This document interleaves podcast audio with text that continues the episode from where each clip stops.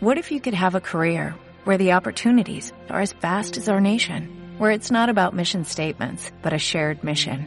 At U.S. Customs and Border Protection, we go beyond to protect more than borders, from ship to shore, air to ground, cities to local communities. CBP agents and officers are keeping people safe. Join U.S. Customs and Border Protection and go beyond for something far greater than yourself. Learn more at cbp.gov/careers.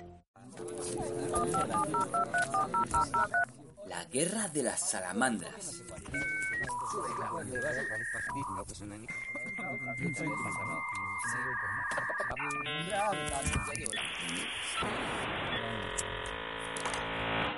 De Karel Capek. Libro primero. Andreas Schuthery. Capítulo 1. Las rarezas del capitán Van Tok. Si usted buscara en un mapa la pequeña isla de Tanamasa, la encontraría exactamente en el Ecuador, un poquito al oeste de Sumatra.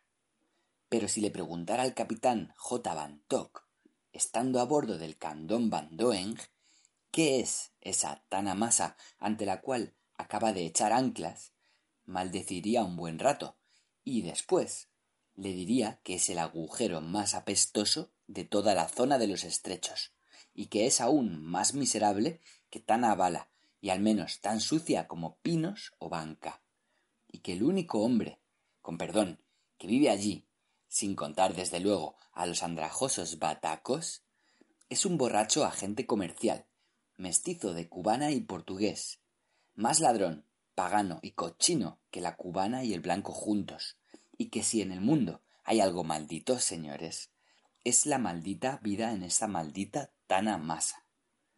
Después de lo cual, probablemente, usted le preguntaría por qué entonces echó en ese lugar las malditas anclas, como si pensara quedarse tres malditos días, y Van gruñiría irritado y murmuraría algo parecido a esto. El Candón Van Doeng no navegaría hasta aquí solamente para recoger esos malditos cocos secos o por aceite de palma. Eso está claro, ¿no? Y además, a ustedes no les importa. Yo tengo mis malditas órdenes y hagan el favor, señores, de ocuparse de sus propios asuntos. Y maldecirá, con tanta naturalidad y fluidez como corresponde a un viejo capitán de barco, bien conservado para su edad. Pero si en vez de hacerle preguntas impertinentes, deja usted al capitán Van Tok despotricar y maldecir para sí, acabará enterándose de muchas más cosas. ¿Acaso no se le nota que necesita desahogarse? Déjelo en paz. Por sí sola, su amargura acabará encontrando una vía de escape. Fíjese usted, señor, exclama el capitán. A esos muchachos nuestros de Ámsterdam, a esos malditos judíos de allá arriba, se les ocurre de pronto. Perlas, hombre. Averigüe dónde puede haber perlas. Dicen que la gente anda loca por las perlas. Aquí el capitán escupe asqueado. Está claro, quieren invertir su dinero en perlas. Eso ocurre porque ustedes, todo el mundo, están pensando siempre en algunas de esas guerras o lo que sea. El miedo al dinero. Eso es todo. Y a esto le llaman crisis, señor mío. El capitán Bantok dudó un momento si ponerse a hablar con usted sobre cuestiones de política, economía, porque hoy en día no se habla de otra cosa. Solo que aquí, en Tanamasa, hace demasiado calor y uno se siente perezoso. Perlas. Es fácil decirlo, señor mío. En Ceilán las agotaron hace ya cinco años. En Formosa se ha prohibido pescarlas, pero ellos. Trate usted, capitán Bantok, de encontrar nuevos bancos. Vaya usted a aquellas malditas islas. Quizás encuentre en ellas algún criadero completo. El capitán se suena con desprecio en su pañuelo azul. Esas ratas europeas se imaginan que aquí se puede encontrar todavía algo por descubrir. Dios mío, serán estúpidos. Aún quieren que les suenen las narices a esos batacos, a ver si echan perlas. Nuevos bancos, zopencos. En Padán hay un nuevo burdel, eso sí, pero nuevos bancos de perlas. Señores, yo conozco estas islas mejor que la palma de mi mano, desde Ceilán hasta esa maldita isla de Clipperton.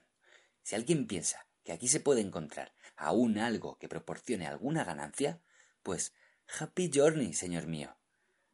Treinta años hace que navego por estos mares, y ahora quieren esos idiotas que les descubra todavía algo. El capitán Bantock casi se ahoga de rabia al pensar en esta exigencia tan ofensiva. Que envíen aquí a algún novato y les descubrirá tanto que se quedarán boquiabiertos. Pero pedirle eso a uno que conoce el lugar como el capitán Bantock, compréndalo, señor.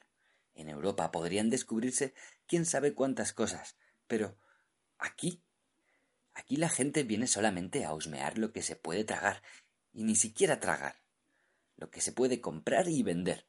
Señor mío, si en estos malditos trópicos hubiese todavía algo de valor, habría ya tres agentes gesticulando y haciendo señas con sus pañuelos sucios a los barcos de siete estados para que se detuvieran. Así es la cosa, señor. Yo esto lo conozco mejor que los empleados de las oficinas coloniales de Su Majestad. Con perdón. El capitán Van se esfuerza por dominar su justa indignación, lo que consigue después de maldecir y jurar un rato. ¿Ve usted a esos dos miserables holgazanes? Son pescadores de perlas de Ceilán. Dios me perdone. Cingaleses, como el señor los creó. Aunque en realidad no entiendo por qué lo hizo. A estos los llevo ahora conmigo, señores, y si alguna vez encuentro un trocito de costa en el que no esté escrito agencia, zapaterías, bata o aduanas, los tiro al agua para que busquen perlas. El más pequeño de esos granujas bucea hasta una profundidad de sesenta y cinco metros. Hace poco, en las Islas Príncipe, pescó a una profundidad de setenta y cinco metros la manivela de una cámara cinematográfica, señor mío. Pero perlas, ni soñarlo. Son unos inútiles, codiciosos, estos cingaleses. Este es el maldito trabajo que yo tengo, señores míos, fingir como que compro aceite de palma y mientras buscar nuevos criaderos de perlas. Quizás algún día se les ocurra que debo descubrir un nuevo continente virgen, ¿no? Esto no es un trabajo apropiado para un honrado capitán mercante. El señor J. Van Tock no es ningún maldito aventurero. No, señor. Y así continúa hablando. El mar es grande y el océano del tiempo no tiene fronteras. Escupa en el mar, hombre, y verá que ni se mueve. Cuéntele su destino y no se conmoverá. Y después de muchas preparaciones y rodeos, llegamos al momento en que el capitán del barco holandés, J. Van Tock, lamentándose y maldiciendo, sube a un bote para que le lleve a Tanamasa y tratar algunos asuntos comerciales con el agente borracho, mestizo de cubana y portugués. Lo siento, capitán, dijo finalmente el mestizo pero aquí en Tanamasa no llega a crecer ningún molusco.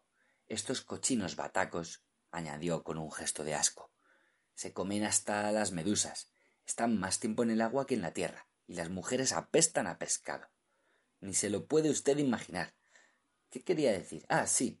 Me preguntaba usted por mujeres. ¿Y no hay por aquí un trocito de litoral donde no se metan en el agua esos batacos? preguntó el capitán. El mestizo negó con la cabeza. No lo hay, señor, como no sea en la bahía del diablo, pero aquello no es para usted. ¿Y por qué? Porque allí no puede ir nadie. ¿Le sirvo más, capitán? Gracias. ¿Hay tiburones allí? Tiburones y... Además, balbuceó el mestizo. Un mal lugar, señor. A los batacos no les gustaría que nadie metiese las narices allí. Pero... ¿Por qué? Allí hay diablos, señor. Diablos marinos. ¿Qué es eso de diablo marino? ¿Algún pez? No, ningún pez, respondió evasivo el mestizo. Sencillamente diablos, señor. Diablos submarinos. Los batacos los llaman tapas. Dicen que esos diablos tienen una ciudad en el fondo del mar. ¿Le sirvo más bebida? ¿Y qué aspecto tienen esos diablos marinos? El mestizo de cubana y portugués se encogió de hombros. Yo diría que como diablos, señor, sencillamente como diablos. Yo vi uno una vez, mejor dicho, solamente su cabeza. Volvía en un bote del cabo Harlem y de pronto, justo delante de mí, salió del agua una cabezota. Bueno, ¿y cómo era? ¿A qué se parecía? En fin, la cabezota era más o menos como la de un bataco, pero completamente calva, señor. ¿Y no sería un bataco? No lo era, señor. En aquel lugar no hay bataco que se meta en el agua, Además me hacía guiños con los párpados inferiores, señor. El mestizo tembló de horror al recordarlo. Con los párpados inferiores que le cubrían casi todo el ojo. Así son los tapas. El capitán J. Bantock hizo rodar entre sus gruesos dedos el vasito con vino de palma. ¿Y no estaría usted borracho? ¿No estaría usted como una cuba? Lo estaba, señor. De no ser así, no hubiese remado por aquel lugar. A los batacos no les gusta que nadie moleste a esos diablos. El capitán Bantock movió la cabeza negando. Mire, hombre, los diablos no existen, y caso de existir, se parecerían mucho a los europeos. Quizás fuese algún pez o algo parecido. ¿Un pez? tartamudeó el mestizo. Un pez no tiene manos, señor. Yo no soy ningún bataco, señor. He ido a la escuela, en Van Goen. Quizás me acuerde todavía de los diez mandamientos y de otras enseñanzas científicas. Un hombre culto sabe distinguir perfectamente qué es un diablo y qué es un animal. Pregúnteselo usted a los batacos, señor. Esas son supersticiones de negros, hombre, aclaró jovialmente el capitán, con la superioridad de un hombre culto. Científicamente es algo sin sentido, pues un diablo no puede vivir en el agua. ¿Qué haría allí? No debe fiarse de los cuentos de los nativos, muchacho. Alguien dio a ese golfo el nombre de Bahía del Diablo, y desde entonces los batacos le tienen miedo. Eso es lo que pasa, añadió el capitán, pegando con su gruesa palma a la mesa. Y allí no hay nada, muchacho. Eso está científicamente claro. Lo está, señor, asintió el mestizo, que había ido a la escuela en Van Joen. Pero ningún hombre con sus cinco sentidos tiene nada que buscar en la bahía del diablo. ¿Cómo? Gritó el capitán Bantock, rojo de ira. Cubano asqueroso. ¿Crees que me voy a asustar de tus diablos? Ya lo veremos, dijo levantando con gran dignidad su mole de cien kilos de peso. No voy a perder mi tiempo contigo cuando tengo que ocuparme de negocios. Pero recuérdalo bien, en las colonias holandesas no existe ningún diablo. Si los hubiera sería, en todo caso, en las francesas. Allí es posible. Y ahora llámame al jefe de esta maldita tribu Campón. No fue preciso esperar mucho tiempo al referido mandatario. Estaba sentado en cuclillas junto a la tienda del mestizo, chupando una caña de azúcar. Era un señor de cierta edad, completamente desnudo, pero muchísimo más delgado de lo que acostumbran a ser los alcaldes europeos. Tras él, un poco retirada para conservar la distancia apropiada, estaba sentada en cuclillas toda la aldea, incluidos mujeres y niños, esperando, seguramente, que los fueran a filmar. Escucha, viejo, le dijo el capitán Bantock en malayo. Podía haberle hablado también en holandés o en inglés, porque el muy honorable viejo bataco no sabía una palabra de malayo, y todo el discurso del capitán se lo tenía que traducir al bataco, el mestizo de cubana y portugués. Pero por alguna razón el capitán consideraba el malayo la lengua más adecuada. Escucha, viejo, necesitaría algunos muchachos grandes, fuertes, valientes, para que viniesen conmigo a pescar. ¿Comprendes? A pescar. El mestizo hizo la traducción y el alcalde movió la cabeza afirmativamente para demostrar que comprendía. Luego se volvió hacia el amplio auditorio y tuvo con su gente una conversación, con gran éxito. El jefe dice, tradujo el mestizo, que toda la aldea irá con el señor capitán a pescar donde quiera. ¿Lo ves? Diles, pues, que vamos a ir a pescar perlas a la bahía del diablo. A esto siguió un cuarto de hora de agitadas discusiones en las que participó toda la aldea, principalmente las mujeres viejas. Por fin, el mestizo se volvió hacia el capitán. Dicen, señor, que a la bahía del diablo no se puede ir. El capitán empezó a enrojecer. ¿Y por qué no? El mestizo se encogió de hombros. Porque dicen que allí hay tapatapas. Diablos, señor. El capitán empezó a ponerse morado. Bien, pues diles que si no vienen les sacaré los dientes, les arrancaré las orejas, los colgaré y le prenderé fuego a todo este piojoso pueblucho. ¿Comprendes? El mestizo lo tradujo escrupulosamente y de nuevo siguió una larga deliberación. Finalmente se volvió hacia el capitán. Dicen, señor, que irán a presentar una denuncia a la policía de Padang, que usted los ha amenazado. Dicen que contra eso hay leyes. El jefe asegura que no va a dejar las cosas así. El rostro del capitán Van tomó un tinte azulado. Bien, pues dile, gritó, que es un... y habló sin parar durante once minutos.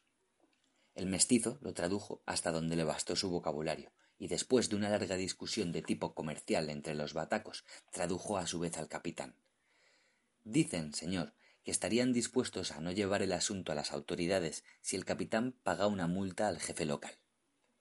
Dicen, titubeó un momento, que doscientas rupias, pero yo creo que es demasiado. Ofrézcale solo cinco. La tez del capitán Van Dock empezó a llenarse de manchas oscuras. Primero ofreció asesinar a todos los batacos del mundo, después lo rebajó hasta trescientos puntapiés, y finalmente se hubiera conformado con disecar al alcalde para el Museo Colonial de Ámsterdam.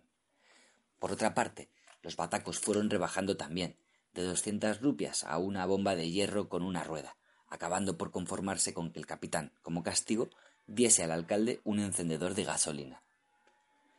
Déselo, señor. Trataba de convencerlo el mestizo de cubana y portugués. Yo tengo tres en el almacén, pero sin mecha. Así fue restablecida la paz en pero el capitán J. Van Tock sabía que ahora estaba en juego el prestigio de la raza blanca.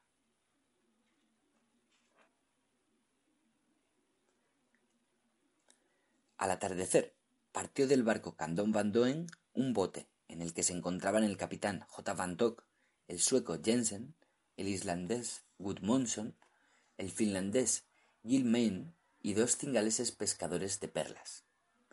El bote se dirigió a la bahía del Diablo.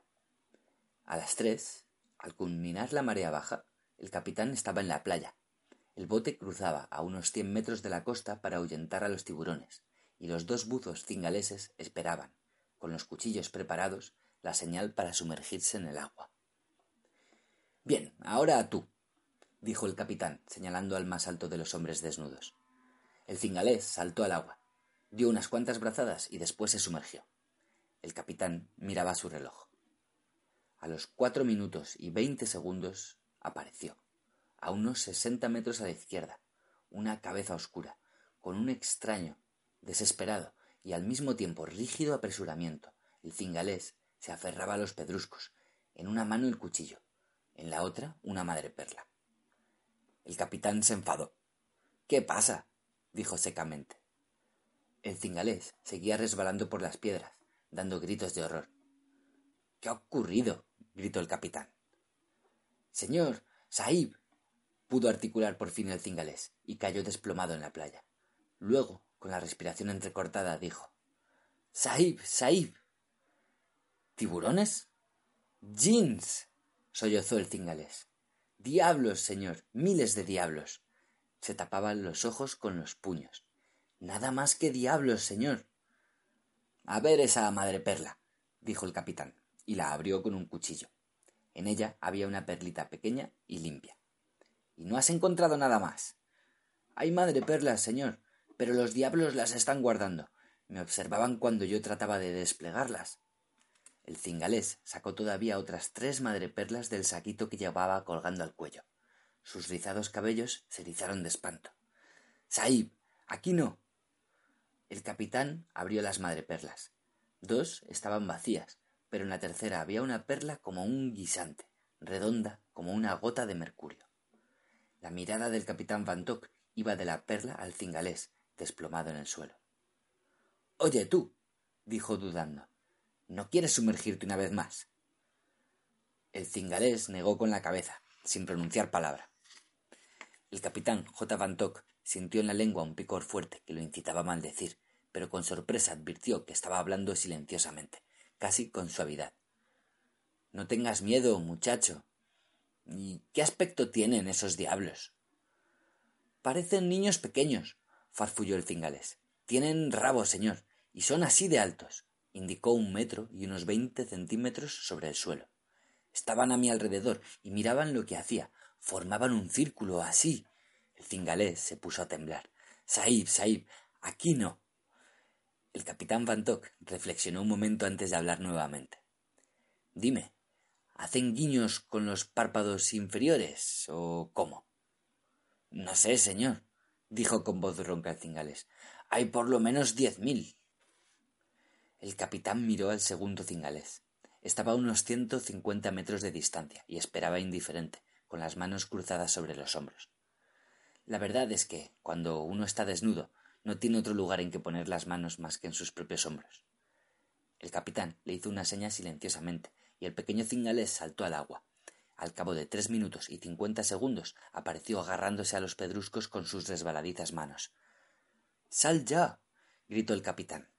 Pero después lo miró con atención y empezó a saltar por las piedras en dirección a aquellas vacilantes manos. Uno nunca hubiese imaginado que un hombrón así pudiese saltar de esa manera. En el último momento agarró al cingalés por una mano y, a upa, lo sacó del agua.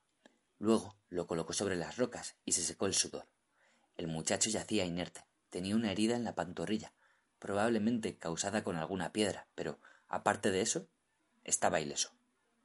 El capitán le levantó los párpados. Se veía solamente el blanco del ojo. No tenía ni madreperlas ni cuchillo. En ese momento el bote con los marineros se acercó a la orilla. Señor, gritó el sueco Jensen.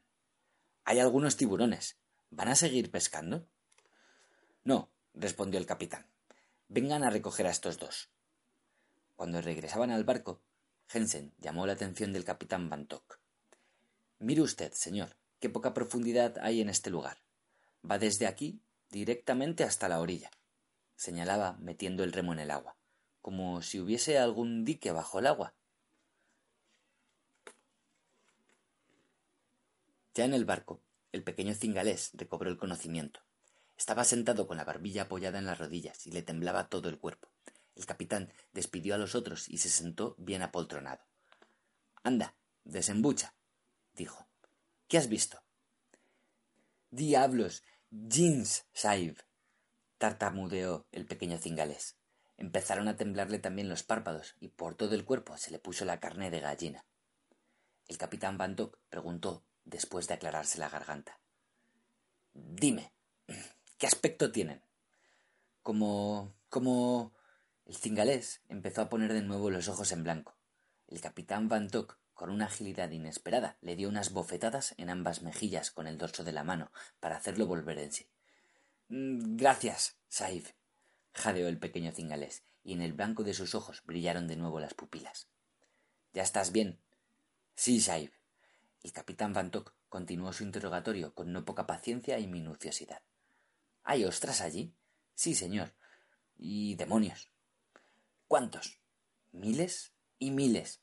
Son del tamaño de un niño de diez años, señor. Casi negros. En el agua nadan, pero en el fondo andan, sobre las patas traseras. Con solo dos, como usted y yo, señor.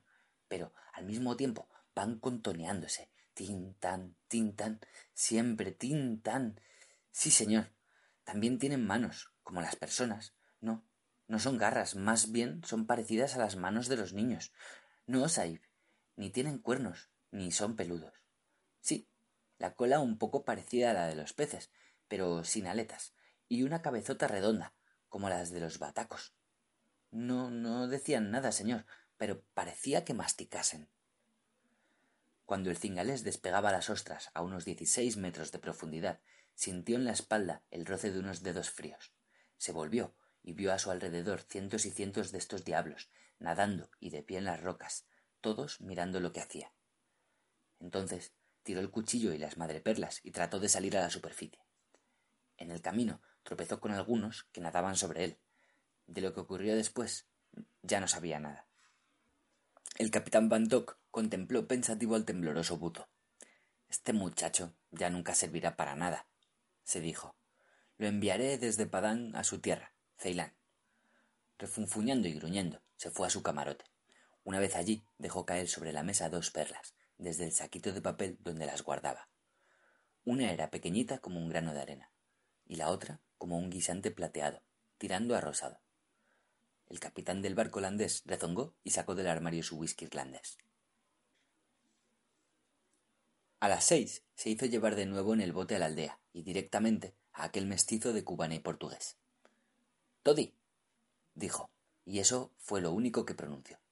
Sentado en el porche, bajo la uralita, Sostenía entre sus dedos rollizos el vaso de grueso vidrio, bebía y escupía, y miraba fijamente, bajo sus pobladas cejas, a las flacas y amarillentas gallinas que picoteaban Dios sabe qué en el patio sucio y pisoteado entre las palmeras. El mestizo se guardaba muy bien de hablar, solamente le servía vino. Poco a poco los ojos del capitán se pusieron sanguinolentos y sus dedos empezaron a moverse con dificultad. Anochecía ya cuando se levantó y se estiró los pantalones. ¿Ya se va a dormir, capitán? le preguntó cortésmente el mestizo de demonio y diablo.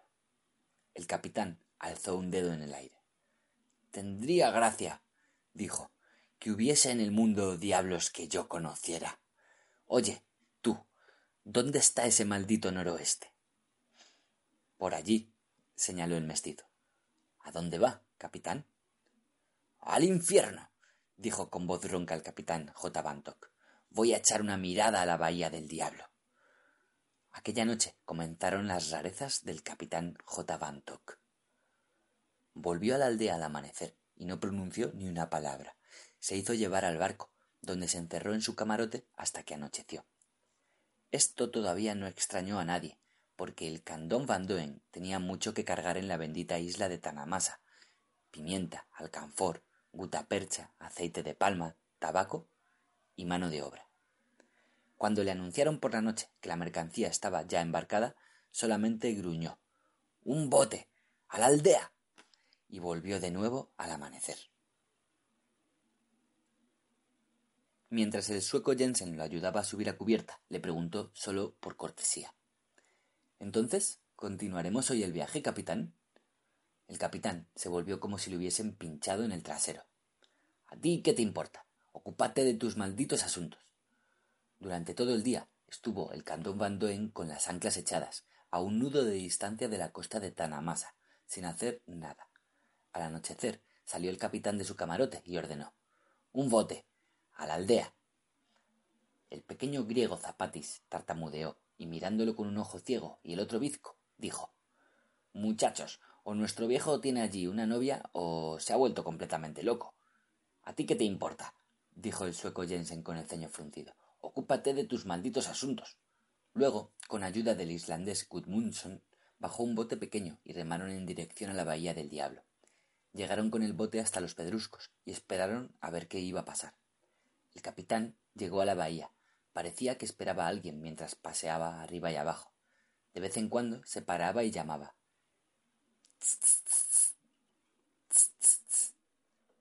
Mira, dijo Gudmundsson señalando al mar, ahora rojo y dorado por la puesta de sol. Jensen contó dos, tres, cuatro, seis aletas, afiladas como cuchillos, que se dirigían a la bahía del diablo. Herrgott. exclamó Jensen. Vaya cantidad de tiburones que hay por aquí. A cada momento desaparecían un par de aletas, luego se agitaba una cola sobre el agua y finalmente se formaba un remolino. Entonces el capitán Van empezaba a saltar furioso en la orilla, maldiciendo y amenazando a los tiburones con el puño. Después llegó el rápido crepúsculo tropical y la luna brilló sobre la isla. Jensen tomó los remos y acercó el bote hasta unos doscientos metros de la orilla hacía el capitán sentado sobre las piedras. Algo se movía a su alrededor, pero no se divisaba bien qué era. Parecen focas, pensó Jensen, pero las focas se arrastran de otra manera. Salían del agua por entre las piedras y se contoneaban como pingüinos. Jensen remó silenciosamente y se aproximó a unos cien metros del capitán. Sí, el capitán decía algo, pero el diablo podría entenderlo. Parecía malayo o tamil. Extendía las manos como si echase algo a aquellas focas. Pero no son focas, se decía Jensen, y al mismo tiempo les hablaba en chino o malayo. En aquel momento se le escapó a Jensen el remo de la mano y fue a parar al agua. El capitán alzó la cabeza, se levantó, dio unos treinta pasos hacia el agua y de pronto empezó a brillar y estallar algo. El capitán disparaba su Browning en dirección al bote. Casi simultáneamente se oyó en el golfo un ligero susurro y después un ruido como si miles de focas se zambullesen de pronto en el agua. Pero ya Jensen y Gudmundsson ya habían cogido los remos y como un rayo alejaban el bote hasta que quedó escondido tras los pedruscos más cercanos. Cuando volvieron al barco no dijeron a nadie ni una palabra. Esos nórdicos, desde luego, saben callar cuando es preciso. Por la madrugada llegó el capitán. Su aspecto era malhumorado y taciturno, pero no habló. Solamente cuando Jensen le ayudó a subir a bordo se encontraron dos pares de ojos azules en una mirada fría e inquisitiva. Jensen, dijo el capitán. Sí, señor. Partimos hoy. Sí, señor. En Surabaya recibirás tu paga. Sí, señor. Y eso fue todo. Ese día, el Candón Van Doen salió hacia Pandan. Desde allí envió el capitán J. Van a su sociedad de Ámsterdam un paquetito asegurado en mil doscientas libras esterlinas y al mismo tiempo una petición cablegráfica de un año de vacaciones. Urgentes cuestiones de salud, etc. Después deambuló por Padán hasta encontrar la persona que buscaba. Era un salvaje de Borneo, un dayak, por el que se interesaban de vez en cuando los viajeros ingleses como cazador de tiburones, solamente por el placer de ver cómo los mataba. Porque el dayak trabajaba todavía a la antigua, armado solamente con un enorme cuchillo. Seguramente era caníbal, pero tenía su precio fijo, cinco libras por tiburón, además de las comidas. Aparte de eso, causaba una impresión terrible, porque en los brazos, el pecho y las piernas tenía la piel rasguñada por los tiburones y llevaba la nariz y las orejas adornados con dientes de tiburón. Le llamaban Shark. Y con este Dayak se estableció el capitán J. Bantok en la isla de Tana Masa.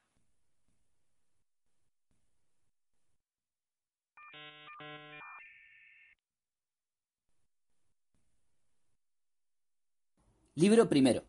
Andreas Schuthery. Capítulo 2. Los señores Golombek y Valenta. Era un verano demasiado caluroso para poder escribir algo. Uno de esos veranos en los que no ocurre nada, pero absolutamente nada. En los que no se hace política y ni siquiera existe la crisis europea.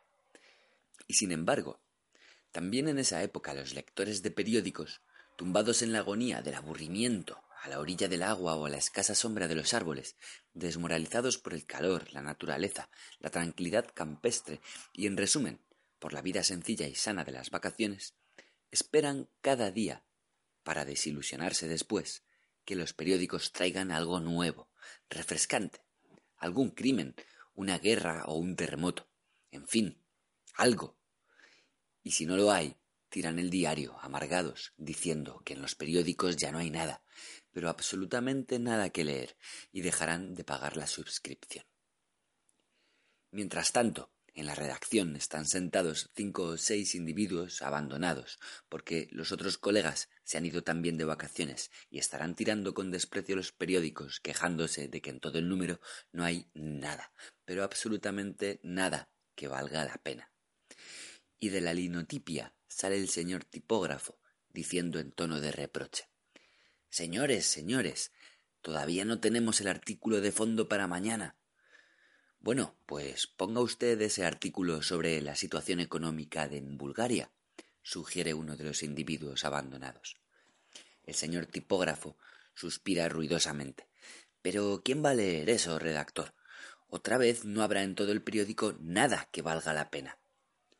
Seis señores abandonados levantan sus ojos hacia el techo, como si en él pudieran descubrir algo que se pueda leer. Si de pronto ocurriese alguna cosa, sugiere uno, o tuviéramos algún reportaje interesante, añade otro. ¿Sobre qué? ¿Qué sé yo? O si se inventara alguna vitamina nueva, refunfuña un tercero. Ahora en verano, replica el cuarto. Hombre, las vitaminas son cosas instructivas. Eso pegaría mejor en el otoño, cuando empiezan las clases, Dios mío, vaya calor, dice bostezando el quinto. Deberíamos escribir algo sobre las regiones polares. ¿Pero qué?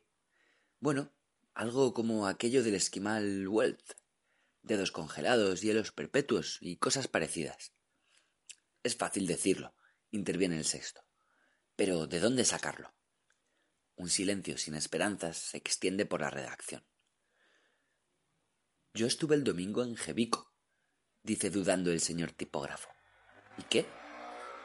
Parece ser que está allí de vacaciones un tal capitán Van Dicen que nació en Jevico.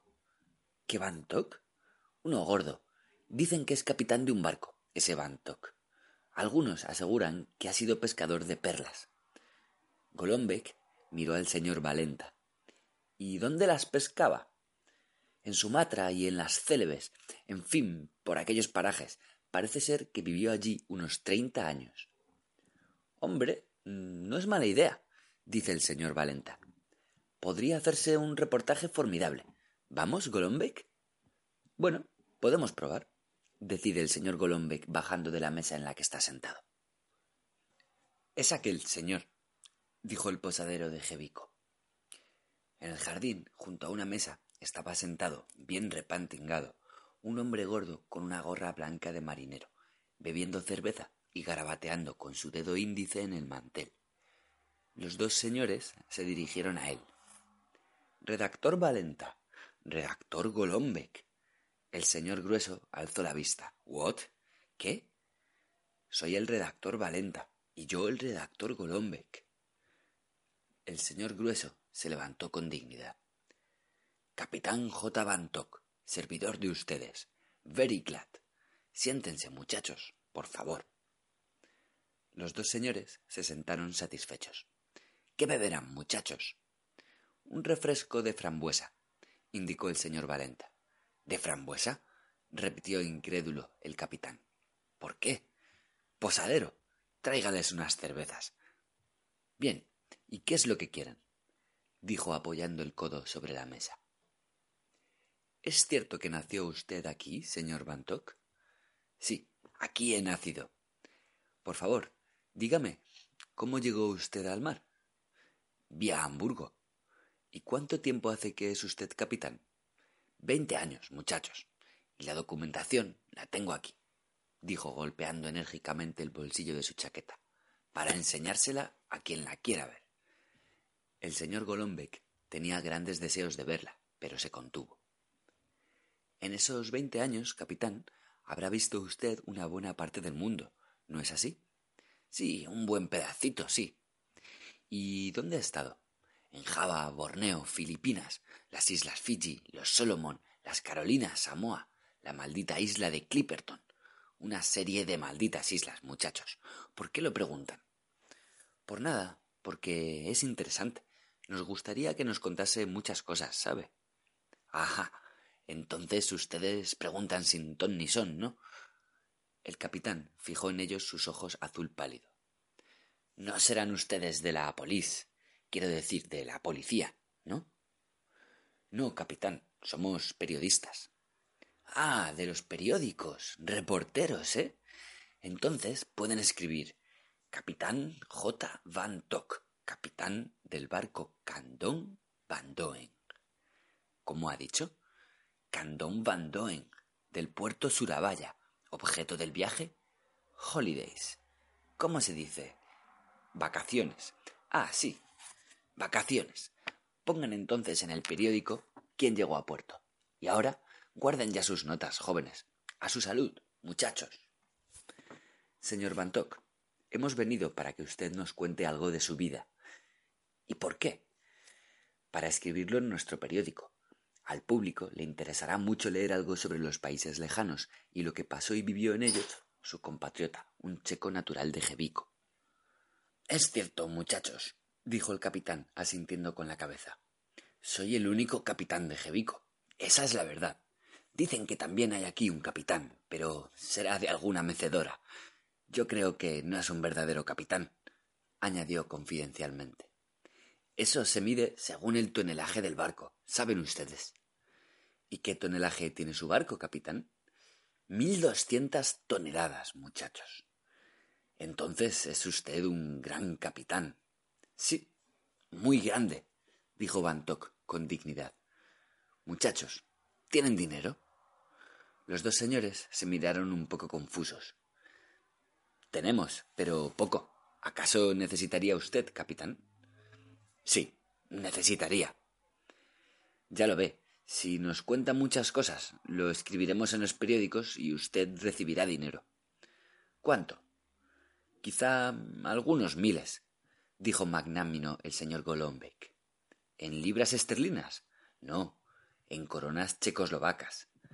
El capitán J. Van movió la cabeza. Coronas no quiero, ya tengo bastantes, muchachos. Y sacó del bolsillo del pantalón un gran paquete de billetes. ¿Ven ustedes? Después apoyó el codo en la mesa y se inclinó hacia los dos señores. Señores, yo podría proporcionarles un big business. ¿Cómo se dice? Un gran negocio. Yes, gran negocio. Pero ustedes tendrían que poner quince. esperen, quince o dieciséis millones de coronas. ¿Qué les parece? Los dos señores se miraron una vez más algo intranquilos. Los redactores, desde luego, tienen sus experiencias sobre las más extraordinarias clases de locos, estafadores e inventores. Esperen, añadió el capitán. Puedo mostrarles algo.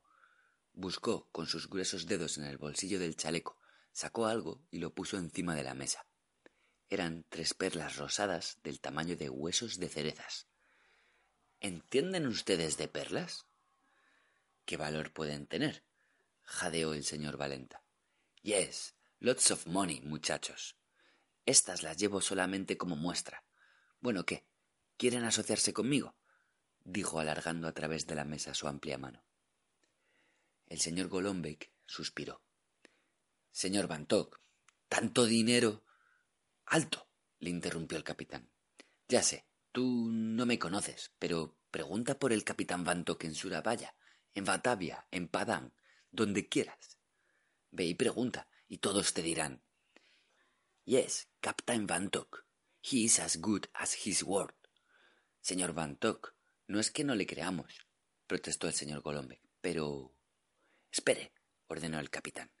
Ya sé, usted no quiere dar su hermoso dinero solo porque sí. Eso es elogiable, muchacho. Pero vas a invertir tu dinero en un barco. ¿Comprendes? Tú compras el barco, te conviertes en naviero y podrás venir conmigo. Yes, puedes venir conmigo y verás cómo lo administro.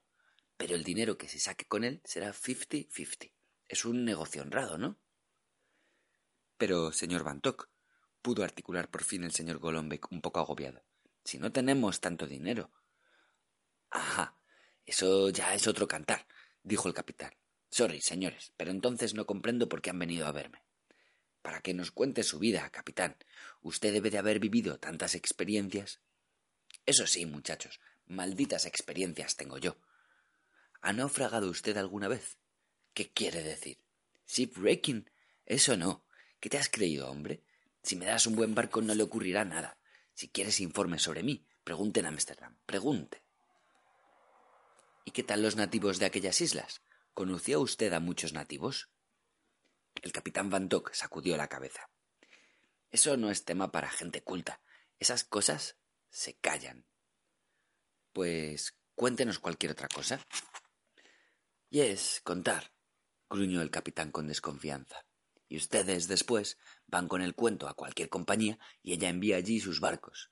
Le digo, my lad, que la gente es muy ladrona y los más ladrones son esos banqueros de Colombo.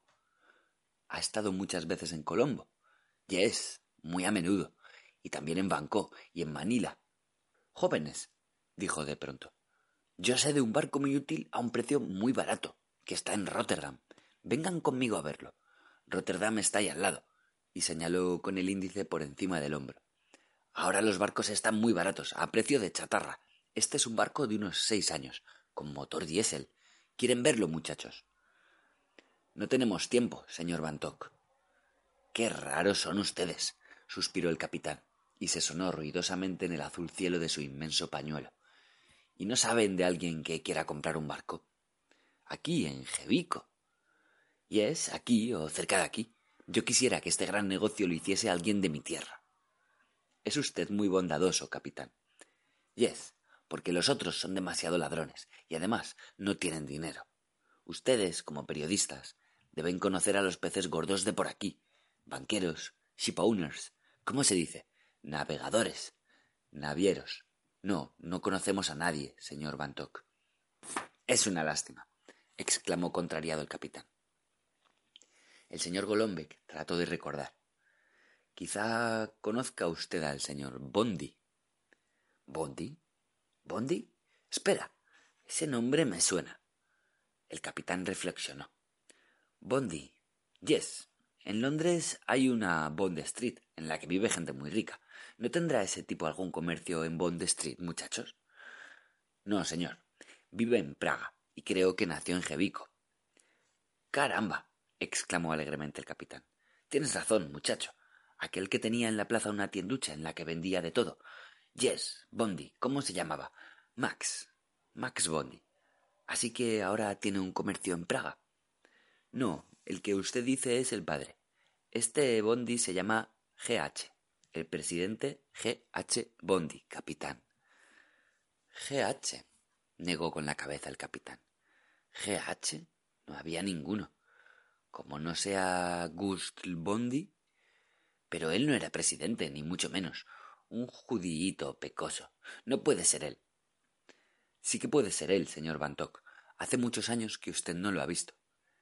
Tienes razón, muchísimos años. Puede que ese Gust ya sea mayor. ¿Y qué hace? Es presidente del Consejo de Administración de la MIT. M-E-A-T. ¿Sabe? Esa fábrica grande que construye calderas y cosas parecidas. Y además, presidente de unas veinte sociedades y fundaciones.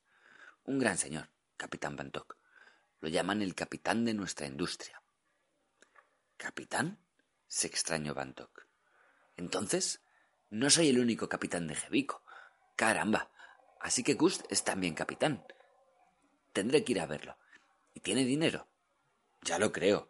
Montones de dinero, señor Bantock. Ese tendrá sus buenos cientos de millones. Es el hombre más rico del país. El capitán Bantock estaba pensativo. Y también capitán. Muchas gracias, muchachos. Voy a buscar a ese Bondi.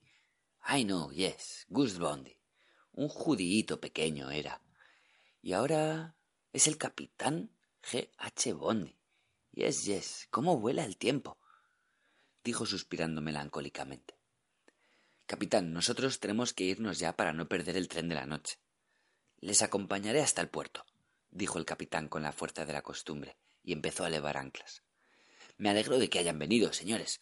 Conozco a un redactor en Surabaya, buen muchacho, yes, a good friend of mine. Un tremendo borracho, jovencitos. Si tienen interés, les puedo buscar un puesto en el periódico de Surabaya. ¿No quieren?